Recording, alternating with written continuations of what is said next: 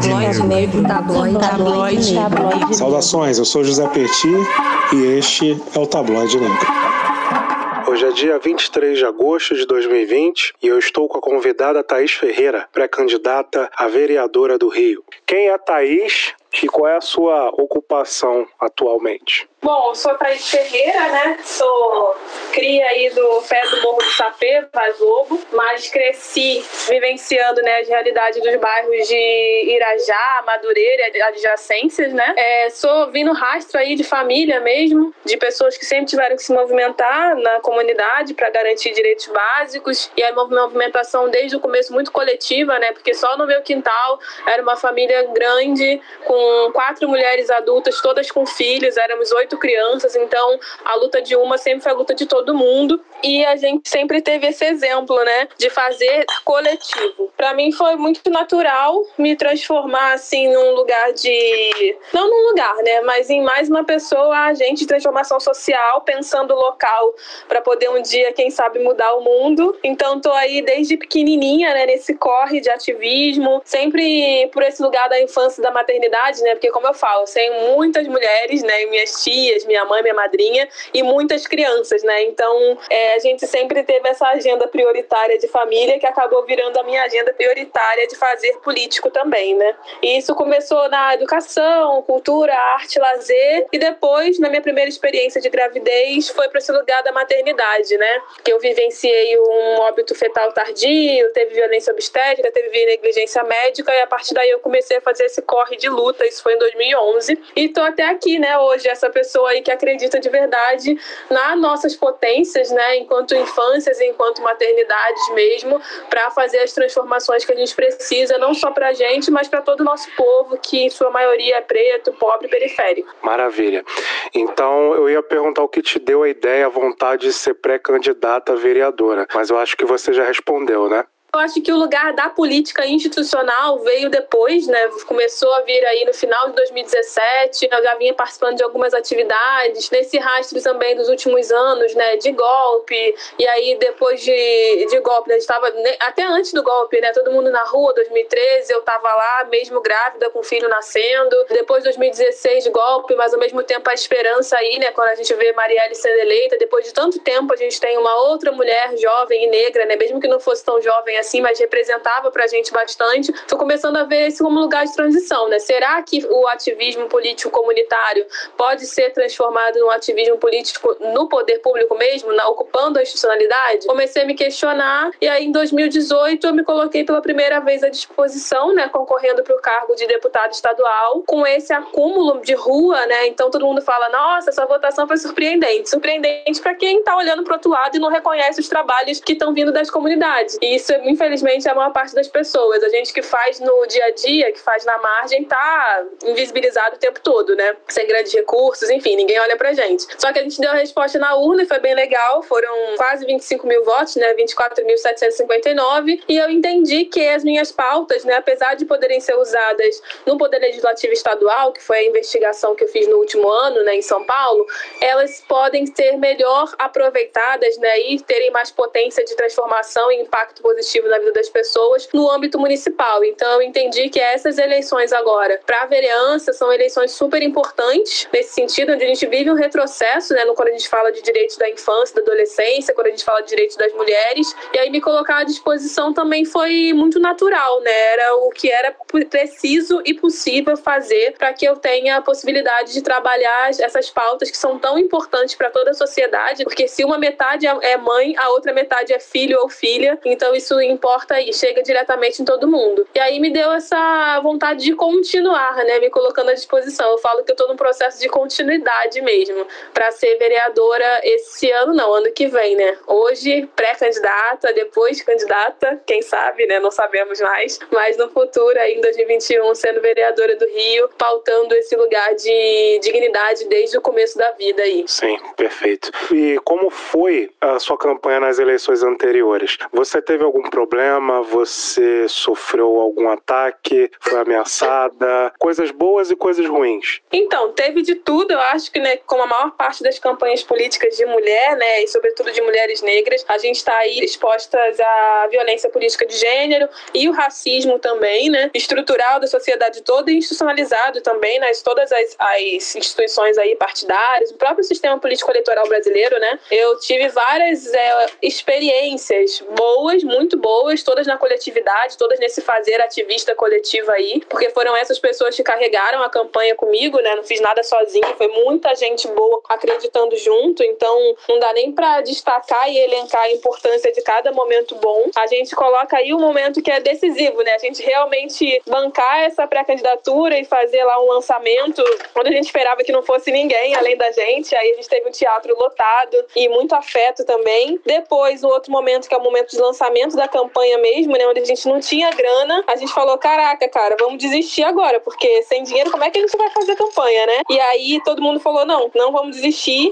vamos fazer do jeito que a gente puder, do jeito que a gente sabe". E a gente fez realmente, né? Chegamos lá e bancamos a candidatura e depois foi a apuração, né? A gente estava num um comitê até do Jean Willis, que foi uma parceria de dobrada que a gente fez, né, de deputado federal, e acompanhando com a galera lá, eles acolheram a gente super bem, e a gente não tava nem acreditando nos nossos números, né? A gente tava tipo, caramba, é realmente real que todo mundo tava com a gente. Ver aquela materialização, né, em voto foi muito importante, foi muito bom. E os pontos negativos vão desde o registro, né, no TRE até da galera achando que você não pode estar nesse lugar porque você é você, né? E as pessoas não admitem que você seja você e acabam inventando uma outra história para você, né? O que eu tô vivendo hoje não é novidade, eu venho vivendo desde 2018. E aí, de todos os setores, né? Até mesmo dentro do, do partido que eu tô. As pessoas querem sempre colocar uma pecha, querem encontrar explicações absurdas, teorias da conspiração para justificar o seu êxito. Nunca pode ser valorizado. Então, a gente sempre questionando, né? Que lugar é esse que nos querem, se não ainda da subalternidade, onde a gente fique refém aos desejos de, de quem dirige, enfim. Eu tive isso no TRE. Não tinha um lugar, eu tava com o cabelo preso pro alto, e aí a máquina do sistema mandava eu tirar o chapéu da cabeça. Que isso, Por favor, gente? tira esse objeto, tira esse chapéu. Era o meu cabelo. Aí eu lembro que, pô, tinha que resolver o lance do título, né, pra poder ser candidato. Eu falei, cara, eu, vou, eu fiquei lá de 11 da manhã até 7 da noite. E a última coisa foi isso: tire o chapéu, tire o chapéu, tire o chapéu. Eu tive que ir abaixando, abaixando, abaixando meu cabelo pra ele ficar todo pra trás, porque era a única forma do sistema ler que eu era eu era eu, né, sem nada, que era aquilo meu cabelo. Então isso é muito violento, né? Muito, muito. E aí, depois, esse lugar, né? De tipo, você fica num limbo. A galera que, que dizem que tem dinheiro, que vai investir, não vai investir em você porque você é radical demais. Do outro lado, se você não faz parte de uma militância organizada de esquerda, onde as pessoas, antes de lerem sobre pensamento decolonial e africanidade, têm que ler sobre Marx, a gente vai pautar mais Garvey e menos Marx, a gente vai ser impedido também, porque a gente não é tão puro assim. Então é bem tenso. A gente sofreu boicote, as pessoas não deixavam a gente botar nosso material nas banquinhas. Paravam pessoas até da minha família e falavam, ó, do mesmo partido, tá? Não vota na Thaís, que ela não tem chance. Ela nem é do pessoal de verdade. Nossa. Rolava isso. Então a gente sofreu esses atravessamentos, mas resistimos e chegamos lá no final com essa sensação de vitória, porque é isso, né? A gente sempre fala que pra gente muitas oportunidades vão ser as primeiras e as últimas. E o que a gente queria fazer era aproveitar essa oportunidade ao máximo. E aí fiquei lá, né? Estou, né, primeira suplente aí de deputado estadual. É, você hoje tem é, apoio de quem, ou terá apoio de quem, e pretende vir em qual partido? Eu acredito que seja o PSOL. É, eu tô pré-candidata pelo pessoal do Rio de Janeiro, né? No momento a minha a minha pré-candidatura tá contestada. Eles, né, estão querendo saber por que, que eu quero ser candidata, por alguns motivos aí que já vieram a público, né, na última semana. E acho que o principal apoio que eu tenho mesmo é das pessoas da rua, minha base, a galera que me sustenta, que conhece meu trabalho. E se a gente for depender de outras figuras políticas, figuras públicas, a gente vai ficar nesse mesmo lugar de dependência sempre, né? E as outras figuras que poderiam nos apoiar também têm os seus pontos sensíveis, né? Então, assim, caramba, tem, eu, eu queria muito te ajudar, mas eu não posso por conta daquilo, daquilo, daquilo outro. E a gente entende que é esse que é o jogo político que, infelizmente, é feito em todos os espectros. Então, eu tô pelo povo. Ok. Você, na sua campanha passada, se arrependeu ou se decepcionou com alguém, com algo? Com alguém, digamos assim. Não, eu não tenho nenhum arrependimento, não, cara. Eu acho que a gente fez o que a gente podia fazer.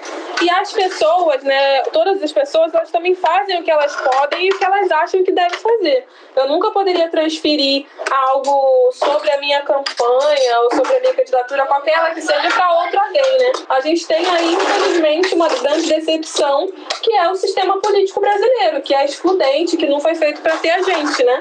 Então, se tivesse algo que eu tivesse que dizer que me decepciona profundamente, é esse sistema que ainda continua nos inviabilizando o tempo todo. Quando você for candidata, quais são seus planos para a Zona Norte, principalmente para os bairros da, da região Leopoldina? O que a gente está pautando né, desde o começo é dignidade para todo mundo, desde o começo da vida. Por isso que uma coisa que a gente tem falado né, agora na pré-campanha, se a cidade do Rio for melhor para as mães e para as crianças, ela vai ser boa para todo mundo. E isso passa por vários eixos, né, onde a nossa Zona Norte, a região da Leopoldina, também são muito deficitários. A gente está falando de caminhabilidade, a gente está falando de direito à cidade, a gente está falando de equipamento público de qualidade com equipe multidisciplinar para atender desde o pré-natal até o período de puericultura. Quem vive sabe que a gente não recebe isso. Eu mesmo né, fiz o acolhimento do meu filho numa clínica da família em Olaria e o meu segundo filho numa clínica da família em Irajá. E nossa, se aquilo é acolhimento, eu nunca mais queria voltar ali, né? E a gente tem, sabe que a gente tem que mudar muito essa história. O SUS tem ótimos protocolos de atendimento de vigilância e atenção básica, mas muita coisa precisa ser de fato efetivada. Então, é nesse tipo de política para garantir saúde e bem-estar integral dessa população que a gente quer atuar. E a gente sabe quando a gente está garantindo, né, como eu falei, para a mãe e para a criança, a gente está garantindo para todas as famílias, né? Um outro ponto também super importante para a gente é que a gente vê o combate restrito ao racismo como algo inovador em todas as políticas. A gente começa a racializar desde o início e aí a gente coloca esse lugar de em todas, em todas as nossas pautas e propostas, né, ter centralidade nesse combate ao racismo. Porque quando a gente está falando de redução de serviço público, né, a gente está falando de uma política racista excludente. Então a gente tem que pensar em todos esses lugares, territorialidade, mobilidade urbana, a parte de segurança cidadã, né, a gente sabe que sofre aí, né, quem é ambulante informal no Rio de Janeiro, sofre pra caramba com esse a guarda municipal que é mais algoz do que outra coisa, nesse tipo de repressão. Então é nesses pontos aí que a gente pretende atuar, além de pautar também a questão de cultura e educação, que a gente sabe que a gente tem alguns equipamentos que estão sucateados na Zona Norte, né? Falando das lonas culturais e tudo mais, até mesmo os pontos de cultura que nunca mais foram investidos ou tocados, né? A gente tem essas trocas de gestão que vão dando outros nomes, era lona, depois arena, mas que vai ficando, vai sucateando as poucas opções que o nosso povo tem para poder se salvar, porque uma coisa que a gente acredita e que a gente vive é que a arte salva real, né? O rap me salvou, salvou meu irmão, salvou a maior galera da minha época e a gente sabe que a gente tem que fazer esse tipo de investimento. Você tem alguma equipe te ajudando? Essas pessoas são voluntárias ou são pessoas contratadas? Se você se conseguir se eleger vereadora, a sua equipe vai ser formada por qual tipo, quais tipos de pessoas, qual critério que você vai usar? Então, hoje toda a minha equipe é voluntária, né? Nem começou nosso financiamento coletivo, mas é a galera que caminha comigo já há bastante tempo. Então, é, a gente tem uma política, né, de se a gente pode sempre fortalecer com ajuda de custo, financeiro, salário mesmo, né, contratar pessoas pretas, pobres e periféricas como a gente. Então, a gente é uma equipe majoritariamente negra mesmo e é para ser assim, e majoritariamente feminina também, e também é para ser assim. É, a maior parte das pessoas já vem de alguns movimentos, né, ativismo aí de margem principalmente, e a gente entende que num futuro mandato é importante também trazer esses fazedores de política do cotidiano para dentro da institucionalidade, para que eles possam, com recursos, ampliar o seu impacto. Então, quando a gente olha para uma futura equipe, a gente está olhando para essas pessoas que sempre foram invisibilizadas e até mesmo hostilizadas pelo poder público ou utilizadas, né? Porque também tem isso. Acho que as lideranças são meros cabos eleitorais e tem aquele tratamento de troca de favores, né? Que é isso que a gente quer romper com tudo isso, mas apropriar de fato essas pessoas desse lugar político institucional também. É para esse lugar que a gente está mirando quando a gente está pensando em buscar a nossa equipe, né? Se a nossa futura candidatura se consolidar, todas as pessoas provavelmente já vão saber boa parte da equipe que vai estar com a gente em 2021. A gente também é pela transparência radical, né? Então a gente acha que os mandatos podem e devem ser coletivos, desde que todas as pessoas que estejam envolvidas saibam dos seus papéis e desde que as pessoas também que vão ali escolher aquela candidatura para ser sua representante também estejam cientes dos papéis que serão exercidos lá. Então é mais uma coisa que a gente vai trazer aí para poder ampliar né, a participação social e o controle mesmo da população sobre um futuro mandato. E como essas pessoas vão ter acesso a você, caso você seja eleita? Olha, eu acho que a gente tem todas as ferramentas aí disponíveis para manter esse lugar do acesso, né? Que para a gente também é super importante. A gente faz educação política de forma acessível para todo mundo. E uma coisa que é super importante é fazer com que as pessoas entendam que os candidatos, né, que os futuros vereadores, vereadoras, são pessoas do serviço público, estão ali para servir. Então a gente tem que ter uma metodologia de atendimento ao público, né, entender quais são os canais que a gente vai estruturar. Dá para usar tecnologia nisso. A gente está falando de uma situação pós-pandemia aí, né? Ainda estamos durante, mas vamos falar de uma situação pós. Então a gente vai buscar todos os recursos e tecnologia disponíveis para que a gente mantenha essa proximidade que é tão importante com os nossos eleitores, né, e futuros eleitores ou, ou pessoas que serão representadas pelo futuro mandato. É, qual é a sua ideologia política? Você é comunista, socialista, anarquista, liberal? Antes de tudo, sobre essa questão ideológica, é bom fazer aquele marcador, né? Sou uma pessoa preta, pobre, periférica, então, antes de qualquer coisa, o meu compromisso é com a autonomia e emancipação da população preta. Precisa lutar contra o capitalismo. Não dá para aceitar esse tipo de política neoliberal que estão tentando nos empurrar aí nesses últimos anos. E de linha de filosofia, de filosofia política, né, ideologia com as quais me identifico, de fato, é o socialismo e também o panafricanismo. Nunca vou tirar isso da frente, porque eu acho que a gente tem que buscar em nós mesmos as soluções para os nossos problemas, né?